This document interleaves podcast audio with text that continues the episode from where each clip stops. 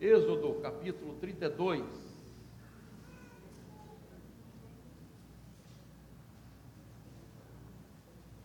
A princípio, vamos ler esses quatro primeiros versículos.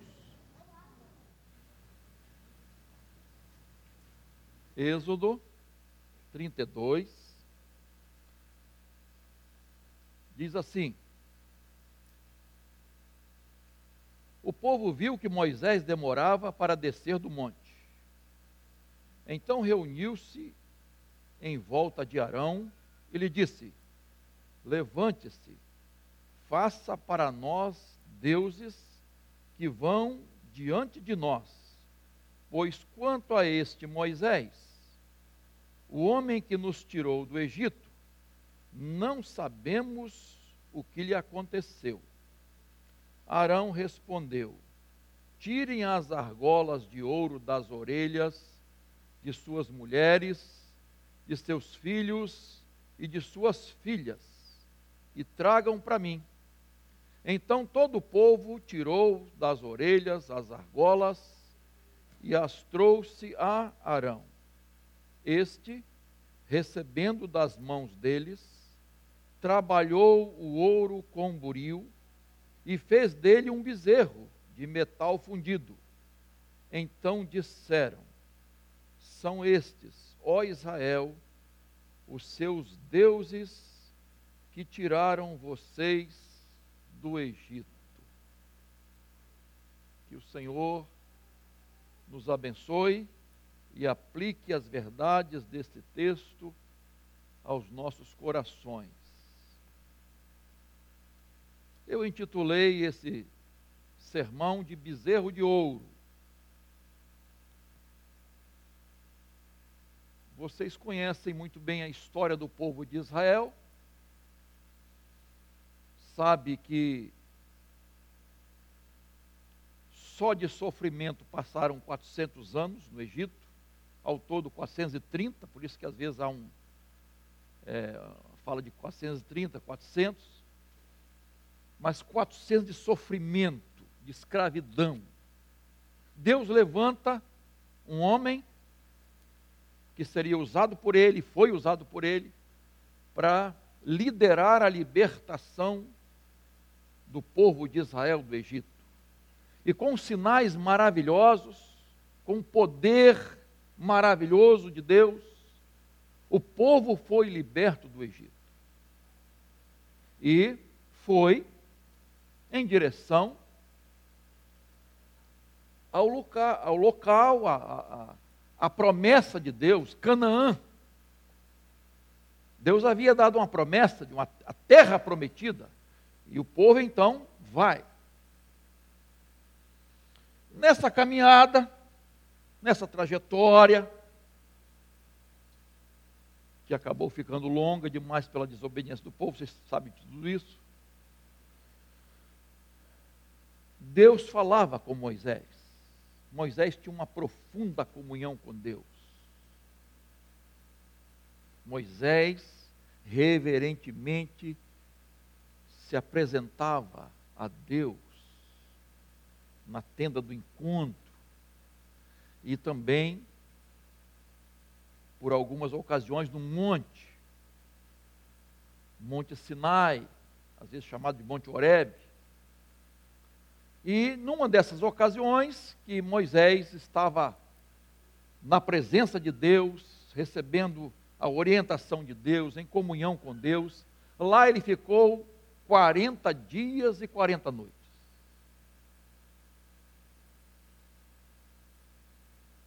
O povo impaciente. O que aconteceu com Moisés? 40 dias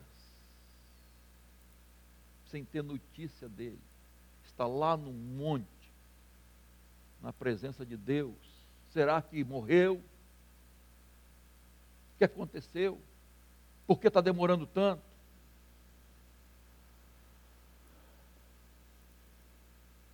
O povo chegou para Arão e disse: Arão, a coisa está feia. O que aconteceu com Moisés? Ninguém sabe vamos dar um jeito aqui, nós precisamos de ter um Deus visível, palpável, que esteja aqui com a gente. Pressionou Arão. Arão mandou trazer ouro dos brincos, braceletes, enfim, dos seus das joias que eles tinham trazido do Egito. E derreteu, confeccionou um bezerro de ouro. Ali eles adoraram esse bezerro. Arão construiu um altar para esse bezerro, fizeram festa, se alegraram, atribuindo a ele a libertação. Moisés, quando desce, já sabendo,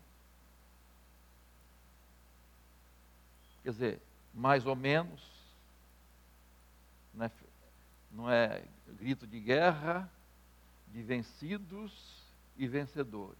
Coisa está feia lá embaixo. E quando ele chega com as tábuas da lei que Deus tinha dado, escritas por Deus, os dez mandamentos, ele joga no chão, no pé da montanha, quebra, revoltado com aquela situação, manda derreter o bezerro e joga o pó na água para que eles bebessem daquela água. E o povo sofreu as consequências, lógico. Não vou falar disso hoje, agora, vou falar à noite. Mas eu quero tirar algumas lições aqui, queridos, desta desse episódio. Deixa a Bíblia aberta aí Veja como a construção desse bezerro de ouro revela a fragilidade da vida espiritual do povo de Israel. Como eles não eram, o povo não era firme, constante na sua fé em Deus. Isso, ao longo da, dessa caminhada, nós vimos muitos exemplos. Então, primeira coisa que eu quero destacar aqui, queridos, é que esse bezerro de ouro construído nos mostra o perigo da impaciência. Volte ao texto, por favor. Verso 1. O povo viu que Moisés fazia o quê?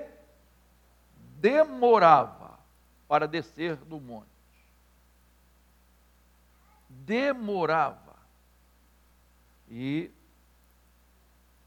20, Êxodo 24, 18 diz que Moisés permaneceu lá 40 dias e 40 noites, o mesmo tempo que Jesus passou no deserto antes de iniciar seu ministério ali em oração e jejum.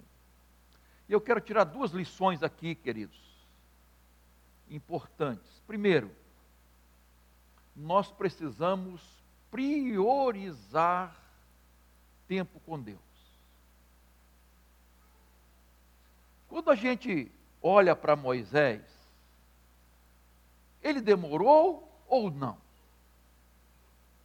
40 dias e 40 noites na presença de Deus. E Êxodo 34, 28, há um detalhe, dizendo assim: ele passou esse período, não comeu nada e nem bebeu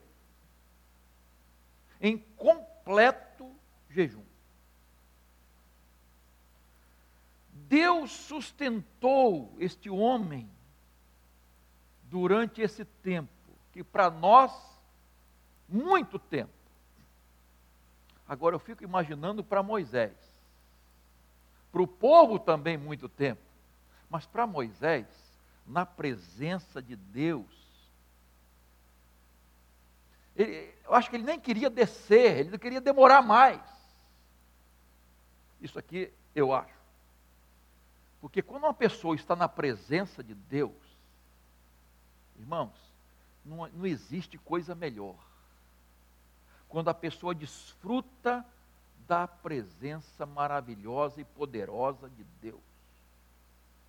Como ele subsistiu 40 dias e 40 noites?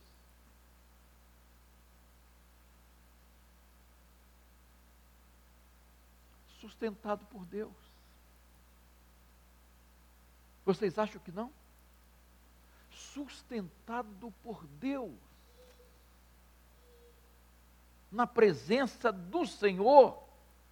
Queridos, Ele supre todas as nossas necessidades.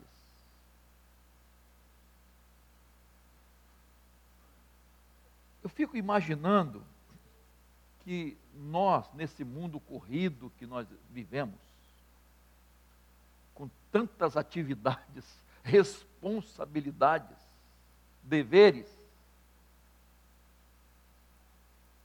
queridos, cada vez mais nós temos menos tempo para Deus. Essa tem sido uma pesquisa feita. As pessoas, eu estou falando de cristãos, de crentes, cada vez mais nós temos menos tempo para passar com Deus. Porque temos mais responsabilidades, mais atividades, mais compromissos. E parece que a gente não quer perder tempo com Deus. Nós não podemos. Não há tempo a perder. Porque nós temos outras atividades mais urgentes. E tempo com Deus pode esperar. Essa é a realidade. Tempo com Deus pode esperar. Ah, amanhã talvez. Não deu tempo para ler a Bíblia hoje. Para orar, amanhã eu faço isso. Não deu tempo durante a semana. É, eu vou fazer sábado e domingo. Não deu. E a gente vai assim, ó, adiando. Porque outras coisas vão ocupando o lugar que devia, deveríamos dar a Deus. E vocês sabem que antes de entrar no, no aspecto da idolatria propriamente em si, a gente já vai entendendo aqui que tudo aquilo que ocupa o lugar de Deus se torna o quê? Um ídolo.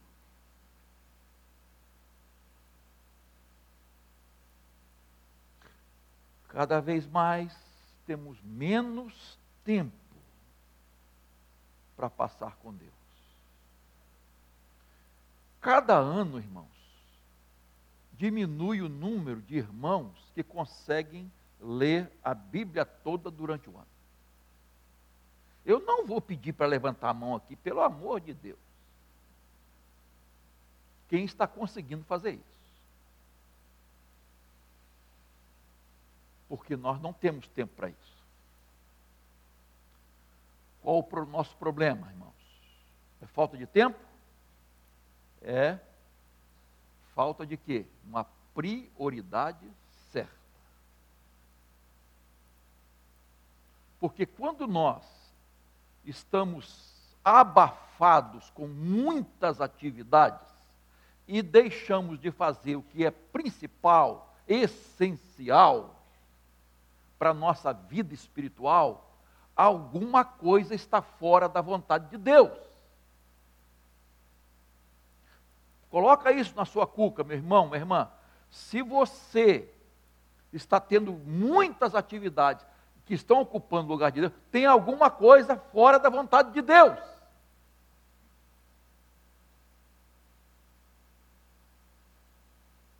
E nós precisamos pensar sobre isso, refletir e começar a trabalhar e reorganizar nossa vida, nossa agenda. Pastor, não conhece a minha vida. Não, não conheço, não sei.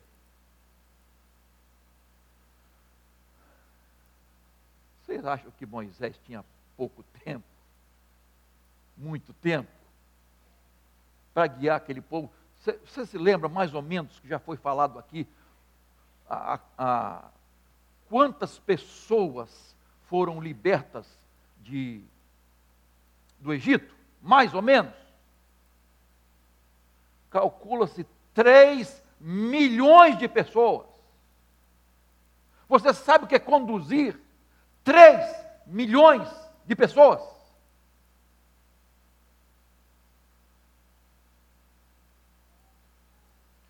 Com água, com comida, com assistência, com orientação, com direção, ajudando nos conflitos.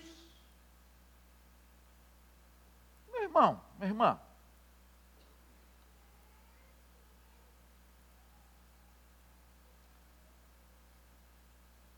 Este homem passou lá 40 dias e 40 noites. Permanentemente. E, e há outro texto mais à frente para dizer assim: Moisés costumava ir para a tenda do encontro para estar com Deus. Era costume, tenda do encontro. E aí a gente olha para nós, para a nossa realidade e sente vergonha. Sente vergonha do tempo que dedicamos a Deus, à leitura da Bíblia, à oração, ao estudo da palavra. E a segunda coisa que eu aprendo aqui, ainda nesse ponto, queridos, é que nós precisamos aprender a esperar. Nós não gostamos de esperar. Nós não aprendemos isso. O povo ficou impaciente, diz o texto, sem saber o que aconteceu. Impaciência. Para nós, para o povo e para nós, povo daquela época, povo de Israel, impaciência é inércia. Esperar é inércia. Esperar é não agir. Esperar é cruzar os braços. Nós achamos isso lá no fundo. Mas no dicionário de Deus, esperar é ter esperança. Esperar é ter fé. Esperar é confiar em Deus. É esperar no Senhor. No dicionário de Deus é assim. No dicionário de Deus, esperar é caminhar com Deus. É confiança nele, é crer nele que ele está no controle e que está sempre fazendo o melhor para nós, sempre agindo em nosso favor.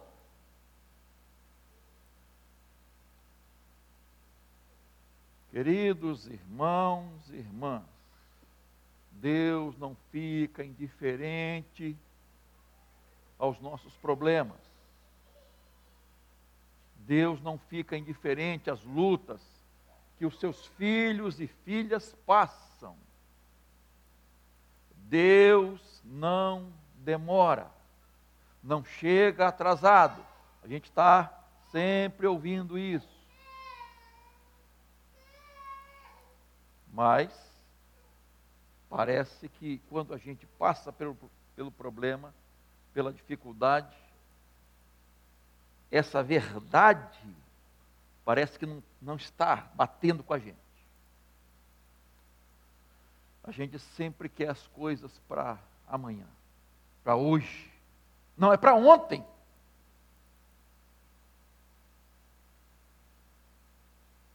Meu irmão, minha irmã, a luta está grande, está enfrentando desafios, dificuldades.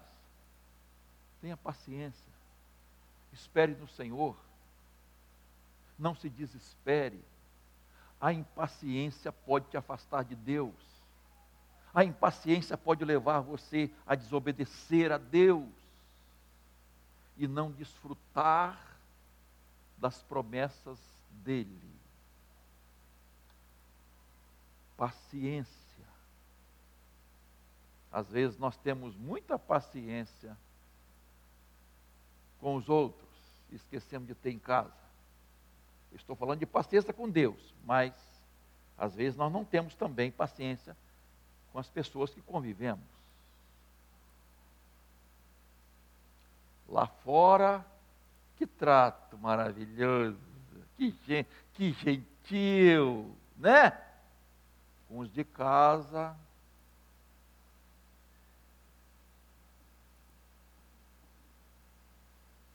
paciência. Nem tudo acontece como você gostaria, como você quer e como você acha que deve ser. Tenha mais paciência com a sua esposa, com seu marido, com seus filhos, com seus pais, com os idosos, com a sua sogra. Não é? Ou não? Com seu genro, com a sua nora. Paciência. Cuidado com a pressa. Segunda coisa que eu quero destacar aqui, segunda lição do bezerro de ouro, que nos mostra o seguinte: a necessidade de líderes firmes. Olha só, continua o verso 1, parte B, veja lá. Então reuniu-se em volta de Arão, ele disse: Levante-se, faça para nós deuses que vão adiante de nós Pois quanto a esse Moisés, o homem que nos tirou do Egito, não sabemos o que lhe aconteceu. Verso 2.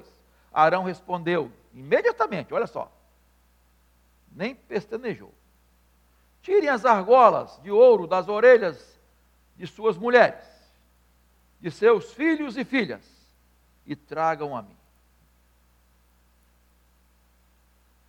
Olha só, o povo impaciente, com a demora de Moisés, vai até Arão para resolver o problema. Olha, Arão, a situação aqui está difícil. E pressionam Arão. E, para resolver o problema, ele resolve construir um Deus feito por suas mãos um ídolo. Arão não foi é a primeira vez, não é? Ah, ao longo dessa jornada, não foi a única vez, melhor dizendo, ao longo da jornada ele se mostrou fraco. Não foi um líder como Moisés. Se você fizer uma comparação entre os dois, Moisés sofreu muita pressão. O tempo todo murmuradores. Moisés, Moisés sofreu muita pressão. Houve momentos que ele até quase perdeu a paciência, ou se perdeu. Mas com firmeza, com liderança, em relação à vontade de Deus, à obediência a Deus. Arão não tinha essas convicções, essa liderança, essa firmeza que Moisés tinha. O grupo é, rebelde se organizou, quis fazer resistência, queria que a vontade deles fosse feita. Não, não podemos passar por isso, não, não, não podemos ficar assim com relação a, a todo o povo, era uma minoria. Minoria. Mas queriam dominar a maioria. Queriam dominar a maioria. A rebelião queria ter voz, dominar todos, subjugar todos. E Arão, infelizmente, líder sem firmeza, cedeu. E essa história se repete, irmãos. em todas as áreas. A gente vê aqui no Brasil, por exemplo, um grupo de minoria querendo impor todos coisas, aberrações. Por exemplo, a gente sempre está citando isso, ideologia de gênero. A minoria quer que o Brasil inteiro se adeque a eles, ao pensamento deles, às aberrações deles, como se fosse maioria, para ditar normas, comportamento e até fazer leis. Querem que o certo seja errado e o errado seja certo. Querem que o anormal seja normal, querem aquilo que é contra a natureza seja natural, querem que aquilo que é ilegal se torne legal, o que é imoral se torne moral, querem que o pecado seja normatizado, querem que o absoluto seja relativizado. Esse grupo e há pressões, e há muita pressão. E os fracos, repito, os fracos, os que não têm firmeza, o que tem até mente poluída também, que querem agradar a todos, e às vezes querem até tirar algum proveito, porque são corruptos e imorais também, e aí cedem às pressões, cedem. E aí temos casos como o jogador de vôlei, o vôlei ou basquete, Maurício Vôlei, Maurício de Souza. Temos o caso dessas empresas de lanche, né, de hambúrguer, que se que vestem a camisa e querem impor aos outros. Temos os desenhos, os biscoitos para criança. que querem incutir na mente dos inocentes essas aberrações. E tem gente se curvando a isso. Tem líder, tem autoridade se curvando a isso. A OAB se curva a isso. É triste, irmãos. O mais triste é que igrejas se curvam a isso, queridos. Isso é de doer o coração. Igrejas, líderes religiosos se curvam, denominações, famílias se curvam. Recentemente, batizou-se, foi batizada, não é? numa igreja de São Paulo, que alcançou a mídia rapidinho, né? A Tami Miranda, filha de Gretchen. Ela e sua companheira, sua esposa, se batizaram numa igreja. Uma igreja inclusiva, que aceita todo mundo, aceita tudo inclusive a pastora, as duas pastoras lésbicas, líderes da igreja. Agora eu pergunto: houve transformação? Houve conversão? Houve novo nascimento? É triste, irmãos, é triste demais. Mas as, algumas igrejas estão se ajustando isso está acontecendo no mundo inteiro, irmãos. Denominações tomando decisões em assembleias, em diretoria geral, para aceitar. São líderes como Arão, sem firmeza, sem convicção da palavra de Deus, o que diz.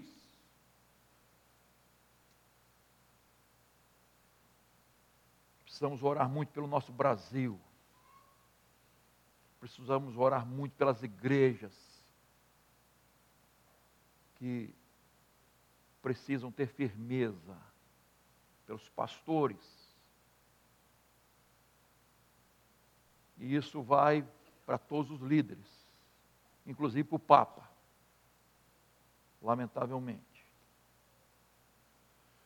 Pessoas que se curvam ao pecado, aos desvios sexuais, à infidelidade, à pressão da sociedade não são arautos de Deus, não são boca de Deus, não pregam a palavra de Deus, não vivem a palavra de Deus.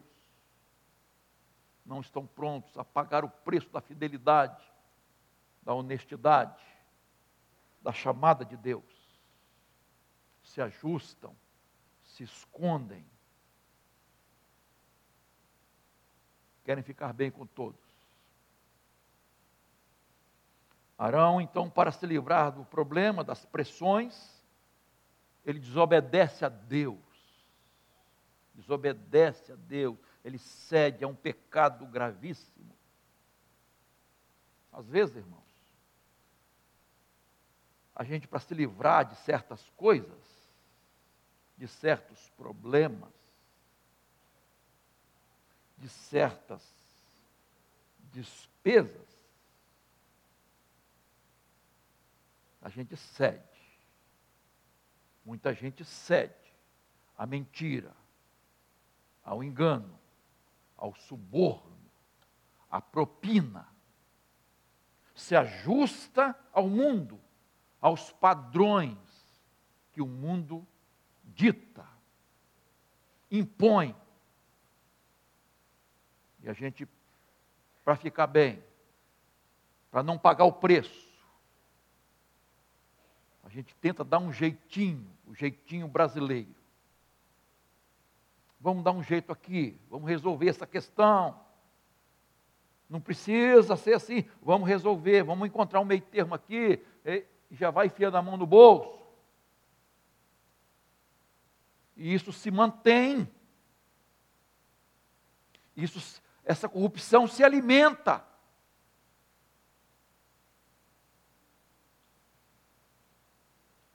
É triste a nossa realidade. Quantos jovens, adolescentes, e não só jovens adolescentes, para não serem ridicularizados, rejeitados, para não serem é, é, estarem fora do grupo, para serem aceitos, se envolvem com sexo fora do casamento, antes do casamento, se prostituem, aceita os vícios, participar de certas coisas, de certos movimentos, fazer tudo que o mundo faz, que todos fazem. Não paga o preço da firmeza, da obediência, da fidelidade, de ser diferente e fazer a diferença, custe o que custar. Eu vou pagar esse preço nós precisamos de líderes fortes, firmes, mas não só líderes, de cristãos verdadeiros, que não se dobram ao pecado, às mazelas deste mundo. Terceiro lugar, volte ao texto, por favor. O bezerro de ouro nos mostra o pecado da idolatria. Verso 2, continuando, Arão respondeu: Tire as argolas de ouro das orelhas de suas mulheres, de seus filhos, suas filhas, e trago para mim. Então todo o povo tirou as, das orelhas as argolas e as trouxe a Moisés. Este, recebendo-as das mãos deles, trabalhou o ouro com buril, tipo de molde, ferramentas, e fez dele um bezerro de metal fundido então disseram: São estes, ó Israel, seus deuses que tiraram vocês da terra do Egito se dói o nosso coração ler isso, você imagina o de Deus. Você imagina o que se passou no coração de Deus. Quando vê esse povo liberto com poder e glória, fazer isso, falar isso, proceder assim. Eu tiro algumas lições aqui. Primeiro, os, li, os ídolos são feitos pelos homens. A Bíblia é clara em dizer isso. Esse texto está dizendo.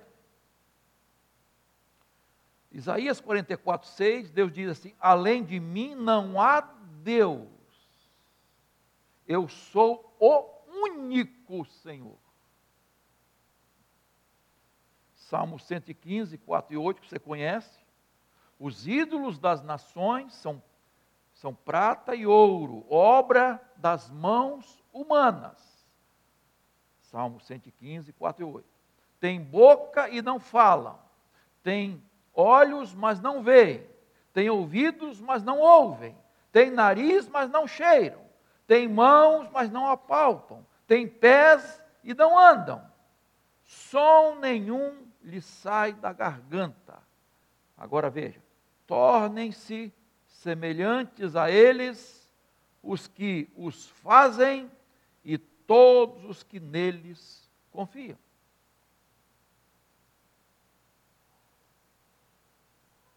Construção, os homens constroem seus ídolos de ouro, de prata, de bronze, de ferro, de madeira, de barro e prestam culto. Mas um ídolo não é só assim. Um ídolo pode ser uma pessoa. Alguém da sua família, pode ser um trabalho, pode ser um clube de futebol, pode ser um artista, um ator, pode ser um prazer, pode ser um vício.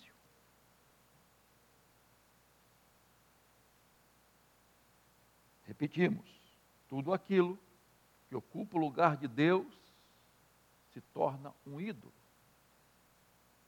para aquela pessoa. Os ídolos são fabricados, feitos pelos homens. Segunda coisa que eu aprendo aqui, queridos, a prontidão para o pecado. Observa o texto, queridos. Quando é, Arão fala ele até, inclusive não demora para agir, não é? Quando ele fala, não há lentidão do povo. O povo sai correndo para recolher o ouro. O povo sai rapidamente, disposição para fazer o que eles queriam. Irmãos, quando se trata das coisas de Deus, ah, queridos, que dificuldade. Parece que não há prontidão, não há rapidez, a coisa é vagarosa. É vagarosa. Existe até uma expressão que eu não gosto, que se usa muito. Isso é obra de. Está parecendo obra de igreja. Por quê? demora, a coisa não sai. É anos e anos.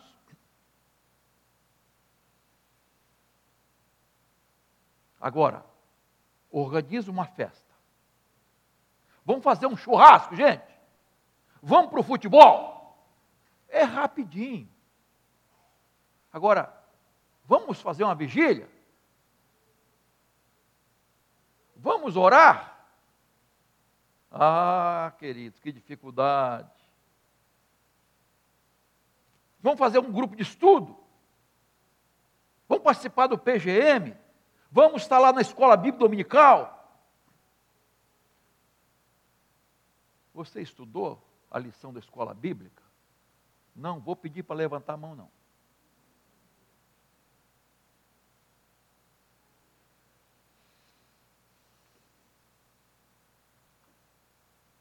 Como é que é o seu seu trato da, com, a, com a Bíblia, com as coisas de Deus, com as coisas espirituais, a prontidão ou lentidão? Você já reparou que para as coisas de Deus sempre tem, às vezes, empecilhos? Sempre acontece alguma coisa para te atrapalhar, para tomar o lugar, para que você não, não faça rapidamente. Sempre tem uma coisa. É coincidência isso, irmãos? Quando chega no, no, no, na campanha missionária, sempre tem outra despesa. Tem que gastar em outras coisas. Tem que investir em outras coisas.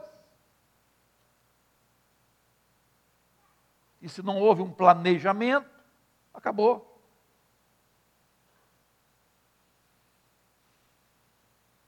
A outra coisa que eu aprendo aqui, queridos, rapidamente, é que o povo deu o melhor para o ídolo. O que, que eles tinham de melhor? Ouro. Ouro. E olha que para fazer, a gente não tem a dimensão do bezerro. Eu não acho que foi um bezerrinho. Eu acho que foi um bezerrão. Agora você imagina.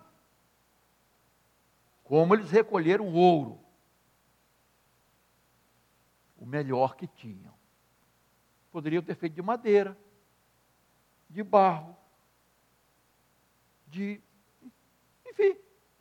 Não. Vamos fazer de ouro aquilo de mais precioso que temos. Então nós vamos dar nossas joias para construir esse ídolo. O melhor. Disposição para dar o melhor. E às vezes a gente se preocupa, irmãos, porque para as coisas do mundo, às vezes a gente dá o melhor. Para as coisas vis, passageiras, a gente dá o melhor. E quando se trata das coisas de Deus, Primeiro, não tem disposição para isso. Graças a Deus que não é geral. Graças a Deus. Né? E, e tem gente que tem que dar o pior. O resto. O resto. Para Deus, qualquer coisa serve.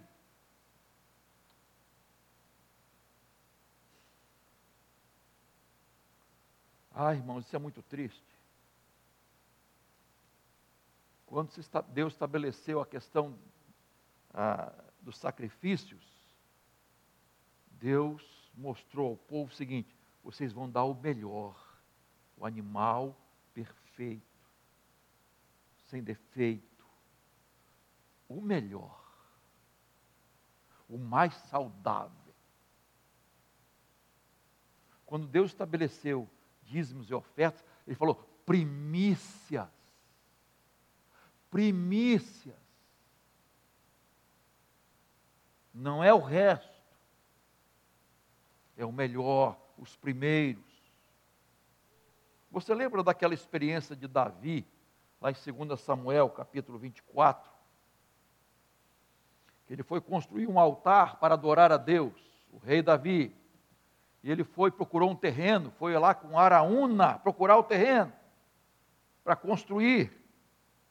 Aí Araúna diz, não vou vender, não, eu, eu vou doar o terreno e tudo que você precisar para o sacrifício. Eu vou doar, eu quero doar. Davi disse, negativo.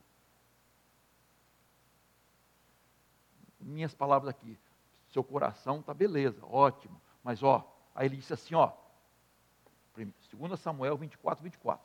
Não eu vou comprar de você pelo preço que vale, porque eu não oferecerei ao Senhor, meu Deus, holocausto que não me custe nada.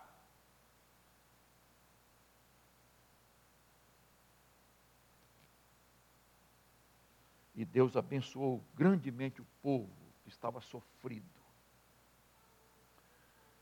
Deus merece o melhor. Ele espera de nós o melhor. Sabe por quê, irmãos? Porque Deus dá sempre o melhor. Ele te dá sempre o melhor. Jesus deu o melhor. Abraão ofereceu a Deus o melhor. Abel ofereceu a Deus o melhor. Marta e Maria ofereceram o melhor. Lídia ofereceu o melhor para Jesus. Aquele menino da multiplicação de pães ofereceu a Jesus o melhor. A viúva pobre ofereceu ao Senhor o melhor. E eu vou oferecer o pior.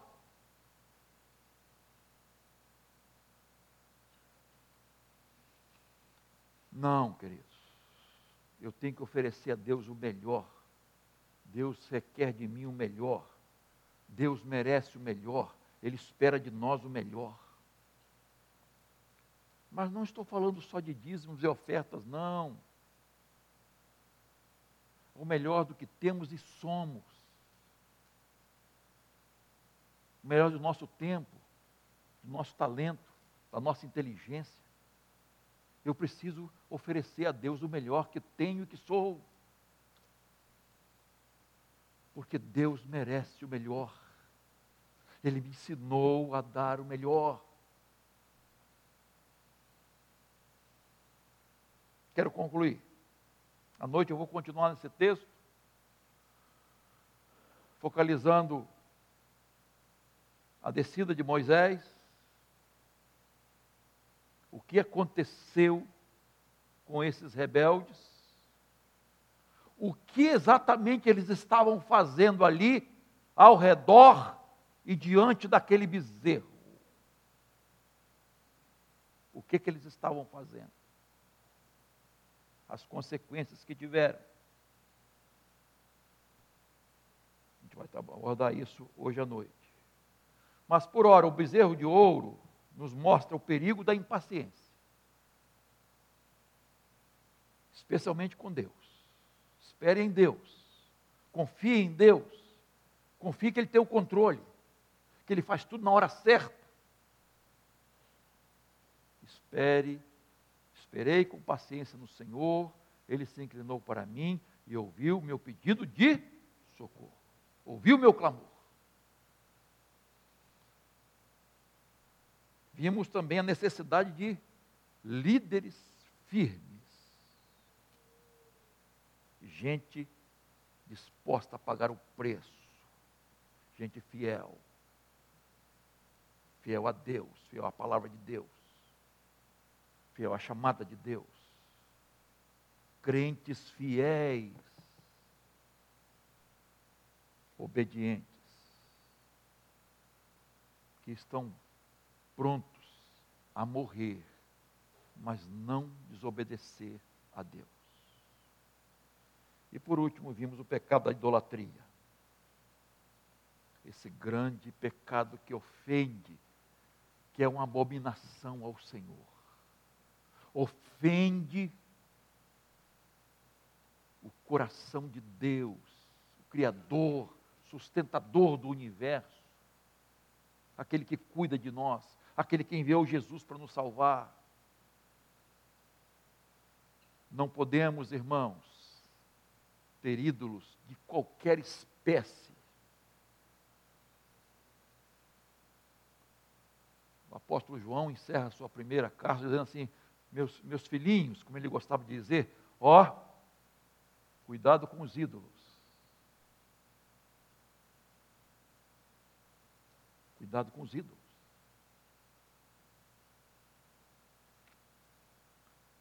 Cristãos, cuidado com os ídolos. Membros das igrejas, cuidado com os ídolos. Nada nem ninguém pode ocupar o lugar que pertence só ao Senhor. Amém, queridos? Deus assim nos abençoe e que essa palavra do Senhor seja aplicada, vivenciada no nosso dia a dia.